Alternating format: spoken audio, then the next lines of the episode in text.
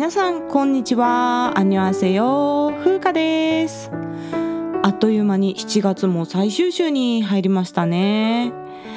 今回はクリエイターの裏側シリーズということで私が毎週作っている歌ってみた動画の作り方を中心に使用機材とか作業時間など番組作りの裏側の面をお話ししていきたいと思います。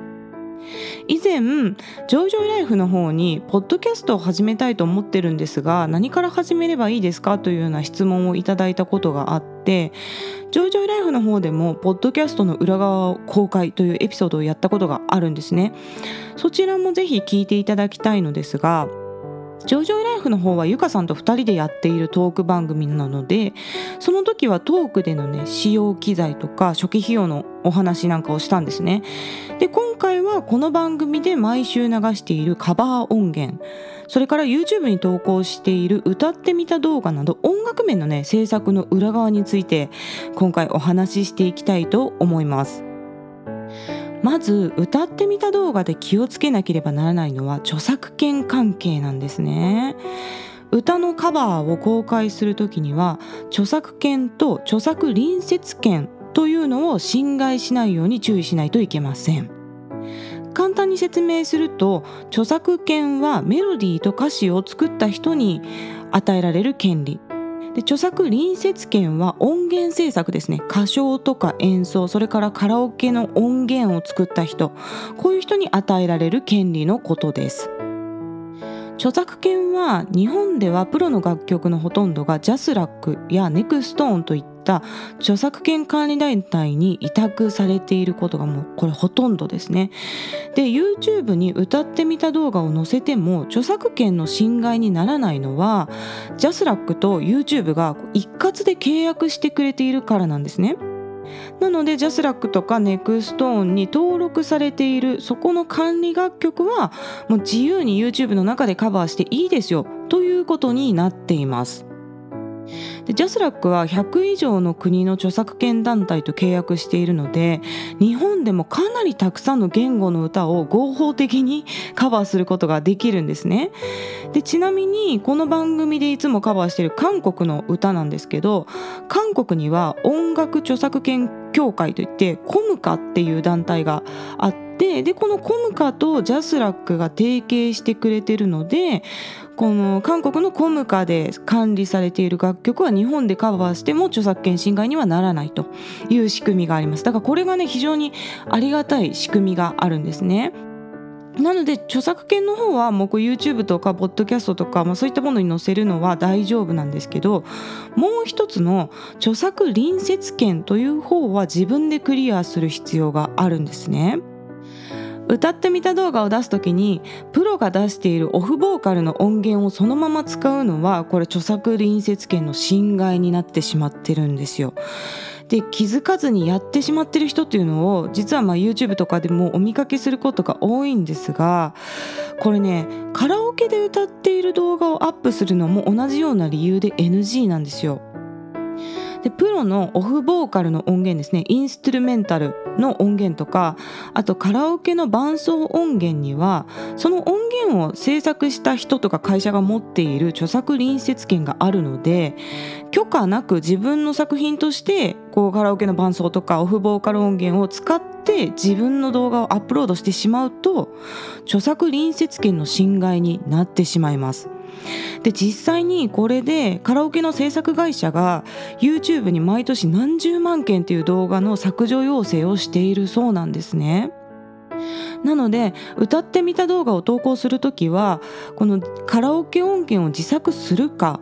それかまあ誰かに頼んで作ってもらうかもしくは作成者の利用許諾のある音源というのが YouTube 上にもあります。自由に使っていいですよと書かれて公開されてる音源ですね。こういったものを使うかする必要があるんですね。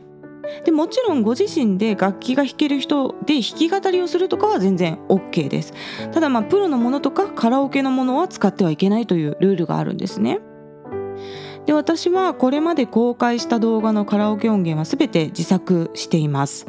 で自分で作った音源もカラオケの動画として YouTube で公開を始めたんですね。でこれは歌の先生がアイディアをくれたんですけれども結構ねカラオケ音源を作るにもそれなりに手間がかかるので、まあ、自分だけで使って終わらせちゃうのはもったいないなと思ってね公開し始めたっていうのが一番の理由です。でチャンネル登録とかリンクを貼ることに協力していただければもう自由に音源使ってもらえるルールで公開してるのでもしリスナーさんで自分も韓国の歌を歌ってみた動画をやりたいっていう方がいらっしゃったら是非ね気軽に音源を使ってください。ということでまず歌ってみた動画を作る作業はカラオケ音源を作ることから始まります。で私はロジックっていう Mac 専用の音楽制作ソフトで音楽もラジオも撮っていて今ね YouTube でご覧になっている方はこのパソコンの画面が映ってると思うんですけどここがね今まさにロジックに話してる音声が録音されていっているところでございます。で私はカラオケ音源はねほぼ全部 MIDI キーボードっていうキーボードで作ってるんですね。で MIDI っていうのは音源の入力方式のことなんですけど音そのものを録音するんではなくて音の情報を信号に変換して入力する方式のことなんですね。いわゆる打ち込みで音楽作ってるっていう風に聞いたことある人もいらっしゃると思うんですけどこの打ち込みが MIDI 入力のことですね。まあ、ちょっとねマニアックな話になるかもしれないんですけれどもMIDI 入力では音の高さとか大きさ長さっていうのを数値化したものが信号として記録される特徴があるんですね。なので音そのものを録音するよりもデータサイズがね100分の1ぐらいで済むのと後からね音色を変えることができるんです例えばピアノの音からオルガンに変えたりとかギターの音に変えたりとかあのそういった音色の変化が簡単にできるのとあとテンポとか転調とかもね簡単に行えるというメリットがあります。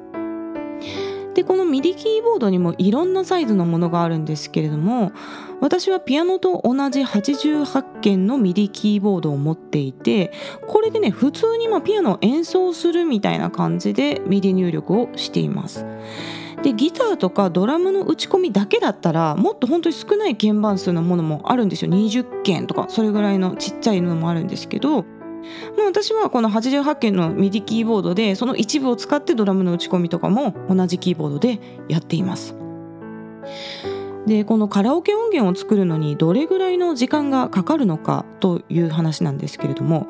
これね結構音源によって所要時間にばらつきがあるんですが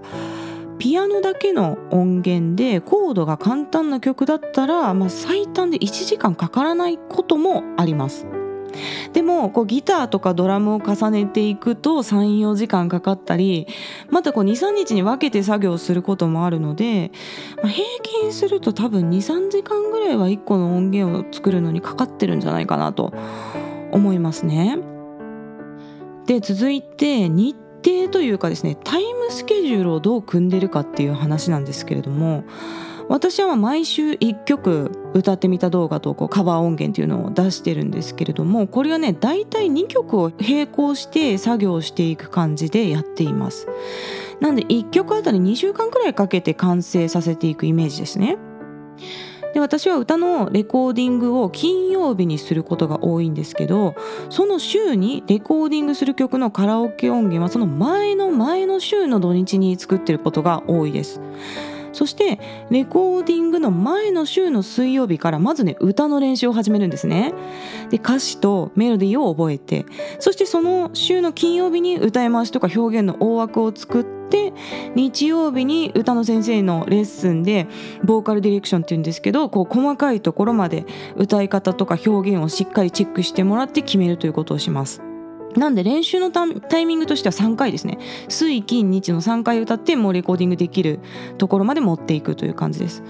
そしてレコーディングする週の水曜日に今度ね韓国語の先生に発音チェックをしてもらいます。これはもう歌い回しとかが決まってから最後にちゃんと発音できてるかっていうことをチェックしてもらってるんですね。でそこでまあ発音何点か問題があるところが大抵あるのでそこをまた直してで金曜日に本番レコーディングっていう感じにしてます。なんでね結構忙しいんですよ。で23回の練習でもう歌えるようにならないとこのペースで出していけないんですけど発音が難しかったりとかすると結構こう苦労してギリギリになることもあります。で金曜日はもうその週の曲のレコーディングが終わってから次の週撮る曲の練習もしていくっていう感じなので、まあ、それでねこう2曲並行で作っていっています。でこうやって聞くとなんかすごい忙しくて大変そうにね聞こえるかもしれないんですけれども最近は結構慣れてきたのでレコーディング自体はねもう30分ぐらいで終わるんですよね。もう23回通しで歌っていいテイクを採用しています。でもこれも番組を始めた頃はもう7回とか撮ってたんですよ。でそうなると本当レコーディングだけで喉が疲れてしまってもう次の曲練習できないってなっちゃうので最初の頃はね音源をもう56曲取りためてから番組をスタートしていました。で今はもうその貯金もなくなっちゃって毎週毎週出す感じになってるんですけれども、まあ、だんだんやっていくうちにねペースもつかめてくるので最初はねちょっとあのストックしてからスタートすることをおすすめしますね。そしてレコーディングが終わったら今度ミキシング作業っていうのをするんですけどこれがねだいたい2時間ぐらいかかります。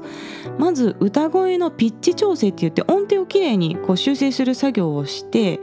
その後全体の楽器の音量とか音圧の調整をして、まあ、全体の聴き方のバランスを整えるっていう作業ですね。でこれが2時間ぐらいかけて、まあ、トリートメントをして歌ってみたの音源がまず完成します。で音源ができたら最後に動画を撮って動画と音源をドッキングしてまあ、動画編集ソフトで歌詞を入れていくという作業をしています。なのでこれはぶっちゃけになってしまうかもしれないんですが私の歌ってみた動画で流れている歌声はあの動画の時にリアルタイムに歌っている音声ではないんですね。事前に作った音源をヘッドホンから流してそれに合わせて歌って動画を撮ってるので実は動画の時はマイクのコードつながってないんですよ。あれ床にトグロを巻いたまま置いてあります。一応ねコード挿してるんですけどこれリアル感を出すために。あれはねつながってないんですね。で私の場合は動画の画角の問題で壁のすぐ横にマイクを置いてるので動画の通りの環境で録音してしまうともう横の壁にね反響しまくっちゃうんで音質がすごく悪くなっちゃうんですね。なので本当のレコーディングではちゃんとこう遮音パネルを立てて録音しています。で YouTube の方にはねこの写真載せますね。で最後この YouTube にはね収益化条件をクリアすると広告の再生回数に応じた報酬をもらえるっていう仕組みがあるんですよ。なんで歌ってみた動画を載せたらじゃあどれぐらい収益が得られるのかっていう話をねこれ最後。お金の面の話をしたいと思うんですけれども。この広告の再生回数に応じた報酬これを主たる収入としている方がね、まあ、職業 YouTuber さんですよ。で収益をもらえる条件っていうのが YouTube には設定されていてチャンネル登録者が1000人以上それから動画の総再生時間が4000時間以上という基準があります。でこれをクリアすると再生回数に応じた報酬をもらえるっていう仕組みなんですね。で私はまだチャンネル登録者数が少ないのでこの条件をクリアできてないんですがクリアできたとしても実は歌ってみた動画って収益化はできないんですよね。これあまり知られてない話かもしれないんですけどもう何万回何億回って再生されたとしても歌ってみた動画の収益は基本0円です。でこれが最初の話に戻るんですけど著作権があるからなんですね。歌ってみた動画の収益は歌った人ではなくて著作権を持っている人に振り込まれます。で YouTube には動画をアップした段階で AI がメロディーラインをスクリーニングして一定以上一致すると著作権の申し立てというね収益化制限が表示される仕組みというのがあります。でこれがね非常に優秀なんですよ。本当にねアップしたらすぐ割れますよ。もう1分以内にもうこの動画は収益できませんというふうにね画面に出てくるんですね。で今まであの所要時間の話してきましたが音源作りに約3時間練習3時間レコーディングミキシングで3時間それから動画編集動画撮影ここら辺で1時間ぐらいかかりますので、まあ、合計ね10時間ぐらいかけて1本の歌ってみた動画を作ってこれでもし何万回とか再生されたとしても収益はね0円なんです。でここが歌ってみた動画の厳しさなんですけどでも逆にこの仕組みがあるからこそ楽曲をね自由に使わせていただけるっていうことなんですよ。で本来はこう人の歌を歌うんだったらこちらがね楽曲使用料っていうのを支払わなきゃいけない場合もあるわけです。でだけれども収益が著作権持ってる人に入るっていうことでこう YouTube とジャスラックの間に契約があって、まあ、自由に使っていいですよということになってるんですね。ある意味こうカバー曲を歌うとか歌ってみた動画っていうのは、まあ、虎の意を狩る狐みたいな状態なんですよ。認知度の高いよく知られている楽曲を歌うからこそたくさんの人に聴いてもらえる可能性が開けるんですよね。で曲を作った人も広く歌ってもらえればより曲の認知度も高まるし自分に収益も入るってなれば、まあ、公開することがねウィンウィンな関係になれるっていうことなんですね。で私はまあ今音楽からの収入がなくてもね大丈夫な状態なので、まあ、この歌ってみた動画はクリエイターとしての下積みだと思って毎週ねリリースを頑張っています。で今30曲ぐらいカバーのね動画を出したんですけれどもとりあえずね100曲いきたいなと思って100曲頑張ってこう毎週カバーを上げるっていうのが今の目標でございます。そんなわけで今回はですね歌ってみた動画の作り方裏側の話をしてまいりました。また概要欄の質問箱からメッセージや質問リクエストなどぜひ気軽に送ってください。日本語でも韓国語でも大丈夫です。YouTube の方もよろしくお願いします。ではまた次の放送でお会いしましょう。さようなら。